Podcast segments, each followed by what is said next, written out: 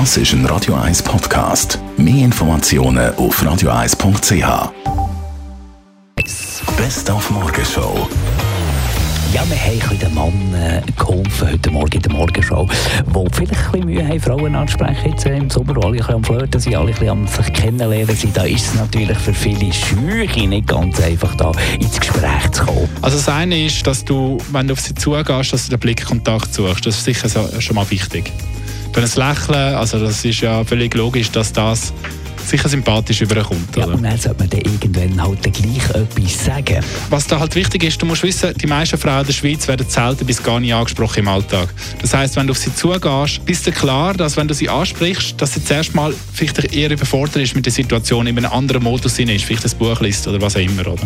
Und äh, von dem her, sprich sie an und wenn du vielleicht ihr ein Kompliment machst, sagst, schönes Kleid oder irgendetwas in dieser Art, gib ihr nachher einfach Zeit, von der Energiepegel, dass der wieder ein bisschen runtergeht, dass sie kann entspannen und langsam kann ankommen im Gespräch. In diesem Sinne, einen guten Start ins Weekend und viel Spass beim Flirten. Die Morgenshow auf Radio 1. Jeden Tag von 5 bis 10.